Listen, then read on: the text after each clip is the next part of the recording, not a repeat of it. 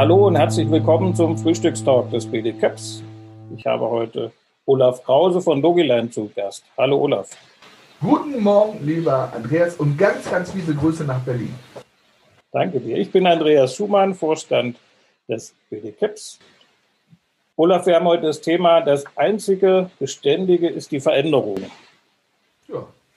Was für ein platter Satz aber mit ganz viel Wahrheit drin, gerade in der heutigen Zeit, in der wir uns rumschlagen dürfen. Ja.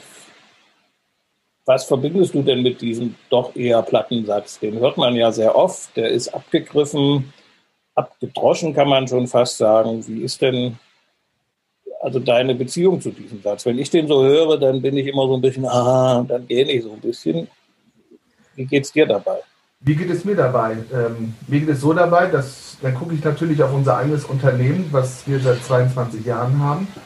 Und natürlich waren immer nuancenmäßig Veränderungen drin, aber das erste Mal, wo wir wirklich eine starke Veränderung gemerkt haben, war im Jahre 2008, 2009, als wir die erste große Wirtschaftswelle hatten, jetzt so im neuen Jahrhundert in Deutschland.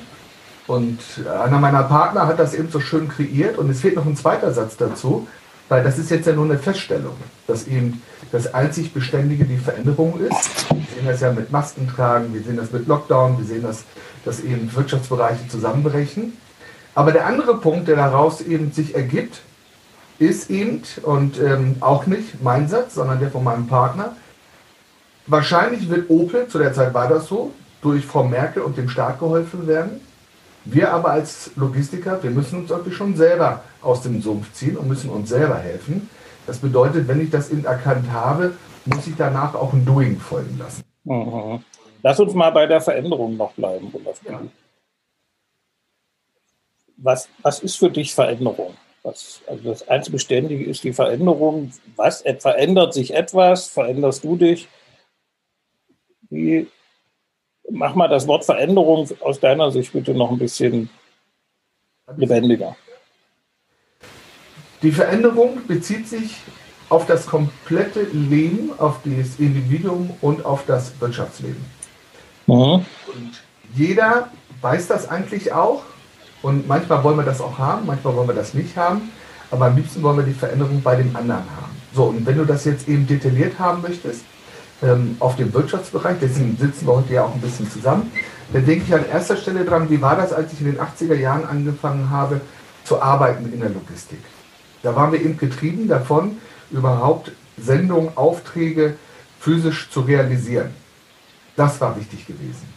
Über etwas wie ähm, Dokumentenmanagement oder das Monitoren von Informationen, ähm, das hat gar keinen interessiert. Das war vielleicht in einem Ranking 1 bis 100 vielleicht 5 oder 1 Prozent, dass das eben von Interesse war.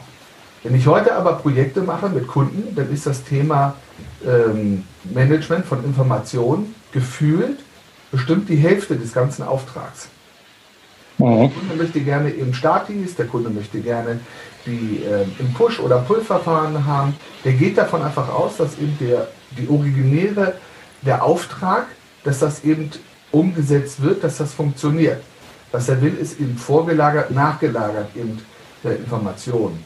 Und das hat sich eben sehr, sehr stark verändert ähm, zu der Zeit in den 80ern, so aus dem Auftrag bezogen. Ein zweiter Bereich ist, und gucken wir uns beide an, wir haben uns beide natürlich auch ordentlich verändert, so in den letzten 20, 30 Jahren. Selbstverständlich zum Vorteil. Wir werden immer reifer und weiser. Aber unser Umfeld, also die neuen Kolleginnen und Kollegen, die wir für unser Unternehmen ähm, eben gewinnen wollen, die haben sich ja auch wahnsinnig verändert. Wenn wir jetzt einfach mal schauen, wie es war, als wir Teenager waren und junge Erwachsene, haben wir kein Handy besessen und wir sind nicht jeden Tag drei oder jedes Jahr dreimal im Urlaub geflogen. Äh, wir hatten kein Internet. Wir hatten eine ganz, ganz andere Umgebung als das, was jetzt eben die jungen Leute, die verschiedenen Generationen heute haben. Und wir müssen einfach, gerade als Reihe von Älteren, begreifen und verstehen, dass sich das eben auch verändert hat und dass sie halt auch eine andere Ansprache haben wollen. Ähm, und auch da ist eben Veränderung drin und die werden wir nicht aufhalten, wir müssen uns einfach nur zunutze machen.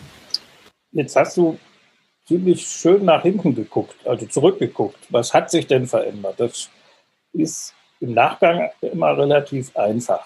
Da polarisiere ich jetzt mal so ein bisschen. Das ist, kann man schön zurückgucken, ah, das und das hat sich verändert. wenn wir mal die aktuelle Situation angucken und das mal auf einen CAP-Dienst beziehen. Vielleicht kannst du euch nehmen, ihr könnt aber auch, kannst du auch einen fiktiven nehmen. Was siehst du denn für Veränderungen auf so einen CAP-Dienst jetzt zukommen? Und da meine ich nicht die Veränderung, dass man mal das Logo ein bisschen anpasst und vielleicht den Schlitz gegen ein T-Shirt tauscht, sondern was, was denkst du, und das ist natürlich immer das Schwierige, welche Veränderung jetzt ansteht? Was steht an? Ähm, da wir ja, wir sind ja eben so ein spezieller CAP-Dienstleister, man würde das ja so schon sagen 4PL, also Force Party Logistics Provider. Ähm, wir haben ja keine eigenen Autos, wir haben keine eigenen Schiffe, Flugzeuge oder Systeme, sondern sind eben ja der Makler zwischen unseren Partnern und unseren Kunden. Und wenn ich jetzt eben zurückgucke in der Anfangszeit, haben wir Aufträge, Fragbriefe zum Teil mit der Schreibmaschine geschrieben. Das will wir heute in den Mengen gar nicht mehr hinbekommen. Also läuft das eben, sehr, sehr digital über Software, über Schnittstellen, ähm, mit Informationen, die in Echtzeit von den Partnern rausgezogen werden. Und das zeigt auch schon, wohin der Weg geht. Ähm, als ich angefangen habe, hat es noch gereicht, einfach eben eine Sendung zu verkaufen, ähm, einen Auftrag zu organisieren. Auch eine Sonderfahrt war dabei, die fährt von A nach B. Und irgendwann ist der Fahrer wieder da und legt dir den Abliefernachweis hin, den packst du zur Rechnung und schickst das zu. Heute möchte der Kunde aber in Echtzeit wissen, wo das Auto ist mit seiner Ware drauf. Und er möchte gerne vielleicht, wenn es ausgeliefert ist, ein Foto von der Ware und von der Unterschrift haben, ähm, eben bei der Auslieferung. Und was der Kunde damit macht, ob er das wirklich gebrauchen kann, darum geht es gar nicht. Der Markt entwickelt sich, dass eben diese Informationen schneller fließen müssen. Und da sind wir eben als CAP-Dienstleister gefordert, eben viel, viel mehr Informationen zur Verfügung zu stellen, aber auch in Themenfeldern zu arbeiten, in denen wir vorher nie unterwegs waren. Mhm. Das heißt, im Prinzip würden sich ja Kernkompetenzen verändern. Also wenn in den 80er Jahren waren die Sendungen von A nach B zu transportieren, das war die Kernkompetenz und eine Nebenkompetenz war, dass du mal noch ein Auftragsformular hast und vielleicht mal angerufen hast, jetzt ist es da. Ja. Sind wir heute in der Situation, dass, wie du das gerade beschrieben hast, gar nicht die Kernkompetenz bei euch ist, mit einem Auto von A nach B zu fahren und was zu transportieren, sondern Informationen zu verwalten und transparent zu machen. Wie siehst du denn das, wenn man das jetzt noch mal fünf Jahre oder zehn Jahre in die Zukunft schreibt, was, was gibt es dann neue Kernkompetenzen? Ist dann auch die Information als Kernkompetenz ruhig? Ähm, ich will das mal anders beantworten. Die Rolle, die wir eingenommen haben über die Jahre, die verändert sich genauso. Wenn du eben vorher die Rolle warst, einfach nur eben als Erfüllungsgehilfe für den Kunden eine Sendung zu organisieren, ist die Rolle jetzt eben nicht nur sich um die Sendung zu kümmern, sondern um die Informationen auch zu kümmern. Und die Zukunft kann sein, eben ähm, viel, viel mehr Arbeiten von dem Verlader, von dem Kunden auf den Dienstleister zu übertragen, damit der sich auf seine Kernkompetenz konzentrieren kann. Ich habe ganz, ganz früher eben mal bei TNT gearbeitet und wir haben eben One-Stop-Shopping dort betrieben, auch für Kunden dass er wirklich bei uns so die gesamte Produktrange bekommen konnte in einem Spezialbereich. Ähm, und der Kunde musste einfach nur sagen, das ist das Produkt und das ist der Bedarf, bitte lösen Sie das einfach. Und früher eben sehr, sehr händisch und manuell und heute eben sehr, sehr stark digitalisiert. Und das wird uns in der Zukunft noch viel, viel mehr treiben. Die Grundmotorik wird auf alle Fälle sein, dass irgendeiner ein Auto doch haben muss oder ein LKW, ein Flugzeug oder ein Schiff. Aber es wird halt im Gesamtprozess nur noch in ein Teil ausmachen, wenn du die Kunden wirklich begeistern willst. Und das merken wir ja auch bei solchen Treibern wie Amazon. Was begeistert uns? Begeistert uns bei Amazon wirklich, dass wir die Ware bekommen, die wir da bestellt haben? Nein. Was uns eigentlich begeistert ist, dass die sehr kundenorientiert uns bespielen mit Informationen, wann kommt die Sendung und wenn es in die Hose geht, ähm, dass sie auch ein sehr, sehr gutes Fehlermanagement haben, einen guten Customer Service, ähm, dass das schnell abgearbeitet wird, eben sehr, sehr kundenorientiert auf die einzelnen Bedarfe. Und das wird in der Zukunft, glaube ich, noch viel, viel mehr der Fall sein, um das vielleicht ein bisschen konkreter zu beantworten. Noch individueller auf den Kunden einzugehen, auf seine persönlichen Bedarfe des Unternehmens. Ähm, du sagtest vorhin, dass man mehr, Kunden, mehr Arbeit, dass der Kunde uns mehr Arbeit überträgt oder dass man mehr Arbeit übernimmt. Was wäre denn das konkret? Von der Arbeit her? Ja, du sagtest das One-Stop-Shopping so ungefähr, dass man quasi der Kunde sagt, das will ich, mach das bitte. Und was denkst du, was wir in Zukunft als CAP-Dienste noch an mehr an Arbeit übernehmen können? Was sind solche Leistungsbestandteile, die wir heute noch nicht haben? Die, der wichtigste Bestandteil ist die Entscheidung des Transportwegs. Mhm. Den Kunden zu entlasten und zu sagen, lieber Kunde, du schiebst einfach in unseren Kanal deinen Bedarf rein. Dann hat man vorher natürlich auf Service-Levels äh, eben vereinbart und auch natürlich Preise auch, aber eben der CAP-Dienstleister entscheidet für seinen Kunden, wie das auf den Weg gebracht wird. Das machen ähm, bei den Tower-Funktionen in den großen, bei den großen Logistikern ist das relativ normal, besonders die, die auch Supply Chain Ketten eben design, entwickeln und eben unterhalten für ihre Kunden. Das ist leider nur noch nicht so in unserer mittelständisch und kleinen Unternehmen geprägten äh, Cap-Welt leider angekommen. Dabei wäre das gerade, wenn sich da die richtigen ähm, Protagonisten finden, genau das, weil wir alles in der Hinterhand haben von den Systemen, von den Frachtführern, um alles zu erfüllen. Und jetzt braucht es nur vorne hin in Richtung Kunde eben ähm, die Ansprache, wir entscheiden für dich das Richtige, dass deine Sendung heile und zur richtigen Zeit am richtigen Ort ankommt. Für mich ist das allerdings jetzt eine gegensätzliche Entwicklung zu dem, was, was man so fühlt. Wir fühlen, dass es Marktplätze gibt, dass eigentlich der Kunde selber entscheidet, was er machen will. Er hat halt eine Übersicht, wo x Transportdienstleister drin sind und dann sagt der Kunde, ich entscheide doch. Und wenn ich mit Kunden aktuell Kontakt habe im mittelständischen Bereich oder mit Diensten, dann ist das ja gerade das Element, was der Kunde irgendwie gerne selber macht, zu entscheiden, wen er jetzt einsetzt. Wie, also das ist für mich eigentlich diametral zu dem, was du jetzt gesagt hast. Wie, wie, wie siehst du denn das? Das hat natürlich immer etwas mit Angebot und Nachfrage zu tun. Ich muss natürlich Nachfrage wecken, indem ich überhaupt Angebote mache. Und diese Branche, in der wir uns beide bewegen, macht in, zu diesem Thema keine Angebote an den Kunden. Wenn du in das Regal deines Shops, also jetzt bitte eben virtuell gesprochen, immer nur reinlegst, eine Sonderfahrt oder ein Paket oder ein Express oder eine Briefmarke, und jeder macht das separat und legt das ins Regal. Dann kann der Kunde einfach eben, ähm, muss eben selber entscheiden, was er tut. Das wird jetzt nicht auf jeden Kunden passen, dieses Angebot zu sagen, ähm, ich lege das gar nicht ins Regal rein, sondern du legst einfach nur deine Anforderungen in unser Regal und wir matchen das zusammen mit dem Bedarf. Und ich nehme jetzt mal wieder einen Treiber vom Markt, ähm, wieder die Firma Amazon, aber diesmal in den USA. Ich glaube, in Europa gibt es das noch nicht. Die meisten von uns lassen sich ihre Waren von Amazon hinzuschicken, nachdem sie die bestellt haben. Wirst du hin und wieder auch machen, oder? Klar. Gut, klar, mache ich auch. So, in Amerika gibt es einen Service, das eben durch das, und jetzt kommt schon die nächste Kernkompetenz, an der man arbeiten muss, weil wir eben von der Informationspolitik, ähm, die mit unseren Daten so gut spielen können, wissen die ganz genau, was der Andreas Schumann gerne hat und was der Olaf Krause gerne hat. Und du bestellst gar nicht mehr die Waren, sondern sie kommen vollautomatisch aus einem Algorithmus nach dir oder zu dir nach Hause geliefert.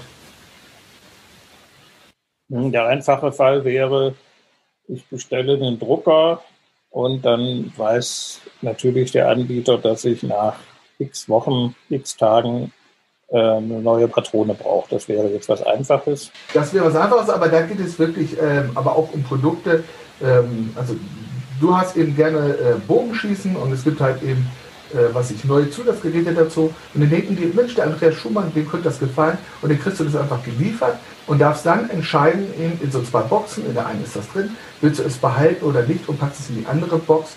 Wenn du es nicht behalten willst, dann geht das wieder zurück. Mhm. hört sich ein bisschen spooky an, weiß ich. ähm, weil du dann mit Dingen arbeitest, die du gar nicht ents selber entschieden hast. Ähm, aber es wird eben auch in der Zukunft viel mit Algorithmen gehen müssen, ähm, wo die Systeme eigenständig entscheiden, für den Punkt, nämlich, dass die Ressourcen frei sind, sich dann wirklich auch analog um den Kunden zu kümmern, wenn er wirklich große Probleme hat. Weil viele, mhm. und viele Aufträge können eben relativ digital ab oder vollautomatisch digital abgewickelt werden. Da meinen wir einfach nur alle, ah, da muss noch irgendwie eine Hand rein und dann sind alle im Stress und haben gar keine Zeit, sich wirklich vernünftig um den Kunden zu kümmern, wenn er wirklich ein Problem hat und Ansprache vom Menschen braucht. Ja, lass uns nochmal zurückgehen zu, diesem, zu dieser breiten Produktpalette. Das ist, finde ich, noch ein bisschen fassbarer, als wenn ich mir jetzt überlege, ich biete dem Kunden eine Sonderfahrt an, weil ich weiß, er braucht in zwei Stunden eine Sonderfahrt. Das wäre ja so das andere. Aber lass uns nochmal zu diesem One-Stop-Shop kommen. Es klingt ja relativ plausibel. Ich biete dem halt Sonderfahrten an jetzt vielleicht oder Pakete oder äh, Express, Overnight. Jetzt alles anzubieten, klingt relativ banal. Ähm, warum machen das deiner Ansicht denn dann so wenig? Also brauche ich ja nur noch rechts die Palette und links den Brief anbieten. Dann, dann bin ich ja einmal durch. Aber machen das wenig oder warum? Läuft das noch nicht? Also die Großen machen das. Wir reden von den ganz, ganz Großen, ähm, die denn da als Systempartner dann ähm, zwischengeschaltet sind, ähm, ihren Kunden gegenüber und den verschiedenen äh, Frachtführermöglichkeiten auch. Und ähm, haben dadurch natürlich auch eine andere, nicht nur Marktdurchdringung, sondern eben können eben an den verschiedenen Wertschöpfungsketten, an den einzelnen Stufen natürlich viel, viel besser partizipieren. Das würde ich mir für unsere Branche und für unsere Unternehmensgrößen genauso wünschen. Die Problematik, die dabei einfach vorhanden ist, wir haben einfach nicht die Marktdurchdringung, wir haben eben nicht den Namen, wir haben nicht die Größe, aber wir hätten das vielleicht in der Gesamtheit, wenn sich da eben ein paar pfiffige aus dem CAP-Bereich zusammenschließen, ähm, von, der, von der Leistungsfähigkeit, von den mhm. Services, von den Produkten, das in der Hinterhand und man braucht dann eben nur ein vernünftiges Frontend oder ein Brand nach außen, dass der Kunde auch weiß, ähm, aha, ich bekomme hier eben den Service ähm, nicht nur an einer Stelle eben in Deutschland in der Qualität, die wir vereinbart haben, sondern vielleicht ganz auf Deutschland bezogen. Das geht aber eben nicht für einen Kleinen, dass er das alleine eben hinbekommt oder eben verkauft, sondern das wird nur funktionieren, wenn sich da eben die Unternehmungen eben vielleicht zusammenschließen, wie auch immer sowas geartet sein kann. Mhm. Also wir für, für uns oder aus Verbandssicht ist das natürlich so eine Netzwerkbildung, mhm. Äh, die über einen, ich sag mal jetzt Treffen bei einer Mitgliederversammlung beim klassischen Verband hinausgeht, wo man sich als Netzwerk zusammenrauft. Ähm, du hast eigentlich drei Bestandteile den Brand gibt es nicht dafür. Ja. Ähm, ich brauche dazu ein Frontend, hast du auch gerade gesagt. Und man muss ein Netzwerk bilden, sich zusammenschließen. Was ist das Wichtigste oder geht das eine oder das andere nicht, sodass nur alle drei zusammen funktionieren? Wie, wie, also ja. Für mich wäre eben ähm, das Frontend oder Brand nach vorne in Richtung Kunden erstmal das Allerwichtigste um überhaupt eben ähm, sichtbar zu sein für die große Verladerschaft, dass man mit uns zusammenarbeiten kann. Und ähm, die Fokussierung darauf und nachher im also rückwärtigen oder im Backend auf operative Prozesse und ähm, wer macht wo was. Ähm, bei den ganzen Projekten, die wir gemacht haben in diesem Thema, war das immer zweitrangig und das hat sich gefunden.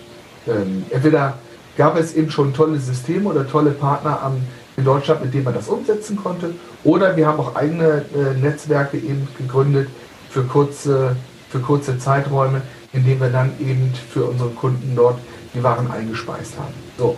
Also ich glaube, wir sind alle pfiffig clever genug in dieser Branche, dass wir das, was der Kunde braucht, auch erfüllt bekommen. Nur wir sollten viel, viel mehr das Augenmerk auf den Kunden richten, dass der eben überhaupt eben uns wahrnimmt und wahrnimmt so hingehend, dass wir ins Gespräch kommen. Wir bekommen ja eben auch ähm, viel zu wenig Direktanfragen für große Logistikprojekte. Das ist meistens immer nur regional. Also das wird auch den Kollegen und Kolleginnen im BDCAP so ergehen, weil wir einfach eben ähm, keine Marktdurchdringung haben. Hm, jetzt, jetzt kommen wir mal, dann haben wir jetzt Brand und Frontend ist sozusagen der erste oder der, der wichtige Schritt. Das Operative kriegen wir schon mal hin. Warum stellst du nicht einfach den Kunden ein Frontend hin? Dann hast du das Frontend und den Brand. Ich meine, ihr seid ja auch jetzt kein, kein kleines Unternehmen im Kontext der Branche, in der ihr arbeitet. Kannst du doch machen. Dann ist eigentlich der, der Zusammenschluss oder das Netzwerk weg. Wenn du sagst, das kriegen wir dann schon hin. Die Sache ist ja, dass wir mehrere Standorte in Deutschland haben. Also wir haben damit ja Erfahrungswerte gesammelt. Ähm, wir haben aber auch eins ähm, gemerkt, ähm, dass eben, auch wenn wir einen guten Job machen, die Wahrnehmung eben nicht so ist, dass man dann in so einem Unternehmen auch wirklich zutraut, Deutschland oder europaweit, wenn man noch keine Erfahrungswerte zusammen gesammelt hat, um solche Anfragen zu übergeben. Bei den ganz, ganz Großen ist das relativ normal. Da wird dann eben ein Schenker oder Panalpina, wie sie alle heißen, die kriegen die Anfragen. Wir kriegen die alle nicht. So. Und dann von der Überlegung her, also es muss eben ein Brand, ein Frontend sein, das eben äh, nach außen nicht nur suggeriert, sondern noch zeigt, yo, wir sind für dich in Deutschland da. Und jetzt kommt, würde ein großer Vorteil kommen im Gegensatz zu den Großen, die da am Markt agieren. Wir, wenn ich jetzt hinter dir gucke auf das BDCAP-Logo, wir haben hier in Deutschland und im BDCAP ganz, ganz viele Local Heroes. Das heißt, sie sind stark und gut in ihrem Thema und in ihrer Region. Und jetzt muss die Aufgabe sein, eben diese Local Heroes eben ein Gesicht zu geben, dass der Kunde eben nicht auf einmal die Angst bekommt, oh, jetzt muss ich aber mit Unternehmen A in Stuttgart sprechen und mit Unternehmen B in Frankfurt und Unternehmen C in Hamburg, um hier meine ganzheitliche Logistik eben organisiert zu bekommen. Und das eben aus eigenen Stücken, um jetzt wieder deine Frage zu antworten, ähm, aus Logiline heraus das zu machen. Das haben wir probiert, aber es kostet wahnsinnig viel Zeit, es kostet wahnsinnig viel Mühe und es kostet wahnsinnig viel Geld und hätte wenn dazu geführt, dass so ein Unternehmen wie Logiline sich mit externen Kapitalgebern hätte auseinandersetzen müssen. Und das wollten wir nicht. Wir wollen in dieser ähm, Eignerstruktur bleiben, in der wir jetzt sind. Da fühlen wir uns gut, da fühlen wir uns sicher und das macht auch Spaß. Und ähm, schauen lieber eben ähm, auf den Markt und gucken, wer könnte denn eben Freundin oder Freund sein, mit dem man dann eben solche Projekte umsetzen kann. Mhm. Wenn wir mal den Blick vielleicht aus der Branche rausnehmen. Du hattest jetzt, wir haben lauter Local Heroes, wo wir auch inzwischen, ich bin ganz stolz, zweieinhalbtausend davon im BDCAP finden. Also da sollte sich einiges machen lassen. Und Fällt dir was? Zwei davon, zwei Local Heroes. Hm? Und wir beide sind auch zwei Local Genau. Ähm, wenn, wir mal, wenn du mal den Blick aus der Branche rausschweifen lässt, hast du ein Beispiel, wo, wo sozusagen Local Heroes, vielleicht definiert sich dann Local anders, aber wo sich da mal kleine, mittel, kleiner und mittlerer Mittelstand zusammengeschlossen hat und gesagt hat, wir sind nicht mehr nur Local Heroes, sondern wir haben eine Marke aufgebaut. Fällt dir da was ein, wo das in anderen Branchen gelungen ist? Ohne einen Big Player? Hättest du mich gefragt, gib mir ein Beispiel, wie ein Big Player die Kleinen zusammenbringt, da hätte ich dir bestimmt drei, vier, fünf geben können. Ja, deshalb stelle ich die Frage ja andersrum. Aber genau umgedreht nicht. Das zeigt auch schon, wie schwierig das ist, ähm, so etwas auf den Weg zu bringen. Aber nur weil es schwierig ist, bedeutet es ja nicht, dass man es nicht schaffen kann. Weil, weil es noch keiner eben so geschafft hat, ist das ja auch eine Riesenchance, es zu versuchen und zu schaffen, um damit sich eben diesen Veränderungsprozess der einfach eben da ist, ähm, etwas entgegenzustellen. Mhm, jetzt, also jetzt habe ich natürlich auch mitgedacht, mir fällt in dem Kontext, jetzt gucke ich mal sehr weit in die Vergangenheit zurück. Eigentlich hat der Reifeisen damals nichts anderes gemacht. Der Reifeisen hat äh, quasi lokale Landwirte gebündelt und hat daraus ein, eine Marke gemacht, ein Brand, und letztendlich ja auch ein Frontend. Ähm, Das fing, soweit ich das äh, weiß, mit, mit Vermarktung von landwirtschaftlichen Produkten an, weil der einzelne Bauer das eben nicht mehr konnte, äh, ist aber dann ja in die Volks- und Raiffeisenbanken gebündet, die ja dann auch daran hängt ja einen, äh, hängen ja heute Versicherungen. Das ist ja ein relativ großes Konstrukt, was nach wie vor ja am Markt aktiv ist. Also da ist es gelungen. Da bin ich bei dir, stimmt. Ähm, und ich bin kein Finanzprofi, aber wenn ich mir die Sparkassen angucke, ist das eine ähnliche Logik. Ja, aber die sind natürlich eben gesteuert durch die öffentliche Hand ähm, und die haben natürlich eine etwas andere Zielsetzung, als das ähm, eben eine normale Bank hätte auch. Ähm, aber ich bin bei dir, das Genossenschaftsprinzip, das passt da schon viel, viel eher drauf. Und das sehen wir natürlich dann, wenn wir wieder in die Logistik gucken. Es gibt natürlich ähm, Städte, wo die Taxen ähm, Communities sich auch genossenschaftlich eben organisiert haben, ne? mit einer zentralen Vermittlungsstelle auch. Ähm, das ist aber eben sehr, sehr regional bezogen. Ähm, ich glaube, man muss das auch jetzt nicht ähm, am Anfang zu denken, ich muss jetzt wirklich gleich beim Erstansatz ganz Deutschland bespielen, ich muss alle Servicearten haben, ich muss alle Produkte haben. Es ist so wie häufig, selbst auch wieder leider ein platter Spruch, der stimmt, ich muss dir jetzt aber sagen, selbst der weiteste Weg nach Rom beginnt mit dem ersten Schritt. Mensch, wir graben ja heute die ganzen Klamotten hier aus. Es fallen wieder 5 Euro in, den, äh, in das Phrasenschwein rein, ich weiß, aber das fehlt mir bei einigen. Also da mhm. geht auch zusammen, pass auf, wir können doch schon auf den Weg nach Rom äh, bei mir in der eigenen Straße schon die ersten gemeinsamen Geschäfte machen. Aber was ist denn da so schwer? Ich meine, das klingt ja jetzt ganz simpel. Hey, warum machen wir das nicht? Und so wie du es jetzt darstellst und wie wir es ja auch kennen, ja. ist das extrem schwer. Was ist denn verdammt nochmal so, so dran, so schwer zu sagen, ich mache jetzt nicht nur Paket, sondern auch Brief oder ich mache jetzt nicht nur was auch immer, was, was das ist, wirkt doch nicht schwer und warum geht das nicht los? Es gibt nur einen Punkt, der bei vielen dagegen spricht, etwas zu machen. Wir haben das Gespräch ja begonnen mit dem Punkt Veränderung. Und haben darüber ja gesprochen, was sich ähm, im Umfeld, im Unternehmen, in der Gesellschaft verändert. Ja. Was sich dann aber auch verändern muss, ist eben ähm, die Offenheit für neue Sachen, das auch auszuprobieren, in dem Verantwortlichen, in der Unternehmerin oder bei der Unternehmung, bei dem Unternehmer dieses oder dieses CAP-Unternehmens Du musst dich auch selber verändern. Du musst bereit sein, offen sein, auch Sachen auszuprobieren. Und du musst in, auch in der Sportlersprache auch bereit sein, für neue Themen, für ein neues Spiel auch hinzufallen, auch wenn es weh tut, aber sich wieder aufzurichten, Mund abzuwischen und weiterzuspielen. Und das, was ich am meisten höre in dem Bereich ist, dass viele eben planen über die Situation und dann eben daraus zu folgern zu lassen, etwas zu verändern, jedes Mal die zwei Phrasen kommen, ich habe keine Zeit oder ich habe kein Geld. Wenn du aber jetzt nichts investieren wirst in dieses Thema, sondern erst wartest, dass die anderen was machen und dann damit machen willst, dann wird entweder gar nichts passieren oder andere werden an dir vorbeiziehen und werden dann eben etwas geschafft haben, was man sich hätte selber vielleicht für sein eigenes Unternehmen auch gewünscht. Also, es hat etwas mit Veränderung in seinem eigenen äh, Gehirn zu tun, die Sachen auch einfach zuzulassen und zu probieren. Mhm. Ist das dann mehr eine Frage des Zeites, der Zeit oder des Geldes? Das muss jeder für sich selber entscheiden. Denn ich habe gelernt, dass wir alle die gleichen 24 Stunden fürs Leben geschenkt bekommen haben. Der einzige. Unterschied ist, dass jeder in diese 24 Stunden etwas anderes reinlegt. Mhm. Also liegt es auch an mir zu entscheiden, ich bin ja nachher Unternehmer, was mache ich an welcher Stelle? Oder was dann, Genau, das ist dann eher eine Zeit, welche zeitliche Ressource setze ich ein.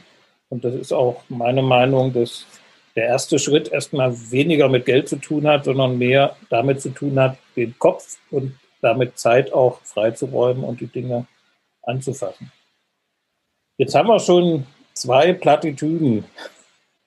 Vielleicht hast du noch zum Abschluss eine, Olaf. Du bist so gut in, in, in hast immer so schöne äh, Sprüche auf den Lippen. Äh, wir haben die halbe Stunde ist wie im Flug vergangen.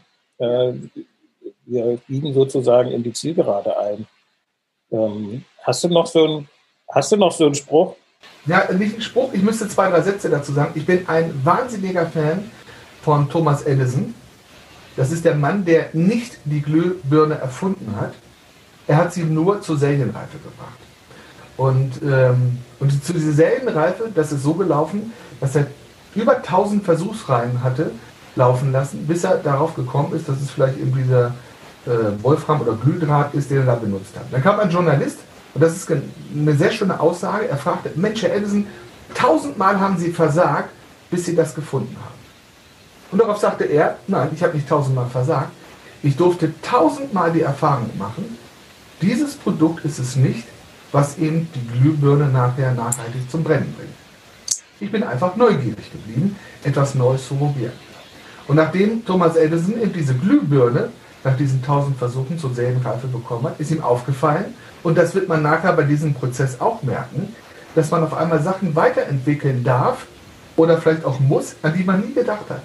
Thomas Edison hat auf einmal Kraftwerke gebaut, die gab es nämlich noch nicht, um Strom zu produzieren. Er hat äh, Straßenlaternen bauen lassen, weil die gab es noch gar nicht. Es waren nämlich Gaslaternen. Er hat für Kabelverlegung gesorgt, also für eine Infrastruktur, die es so nicht gegeben hat. Das mündete dann da drin, dass er Edison für eine Zeit lang der reichste Mann der Welt, nicht aber auf alle Fälle der USA war. Und ich habe für mich immer, behalte das im Hinterkopf, neugierig bleiben. Das ist für mich dieser Punkt, neugierig bleiben und etwas versuchen. Wenn ich es nicht versuche, dann werde ich keine Chance haben, überhaupt dann äh, eine Erfahrung zu sammeln und zu bewerten, hätte das funktionieren können oder nicht. Und das ist eigentlich das Unternehmertum, was ich mir da an der Stelle wünsche. Olaf, das war wieder neugierig sein. Sind wir wieder bei so einem, bei so einem Wort, was, was alle kennen. Ähm, ich finde das ein super Schlusswort. Ich fühle mich auch selber dadurch ein bisschen natürlich bestätigt. Wir arbeiten ja schon lange an dem Thema Netzwerk ja. über eine Verband, sagen wir mal, Beziehung hinaus. Und es gab in den letzten Jahren mehrere äh, Ansätze, Gedanken, die immer nicht funktioniert haben. Und dann sagen Leute, du hast es doch jetzt schon dreimal versucht, warum machst du es jetzt ein viertes Mal oder ein fünftes Mal? Lass es doch einfach, das wird nichts. Das sind eigentlich viele Stimmen, die das so sehen. Und dann jetzt wieder sehr plakatives Edison-Beispiel. Tut jetzt richtig gut, gibt Schwung für den Tag. Und ich bedanke mich für den tollen Frühstückstalk heute Morgen. Und wir werden natürlich die Gespräche weiterführen. Das war der Frühstückstalk des BDCAP.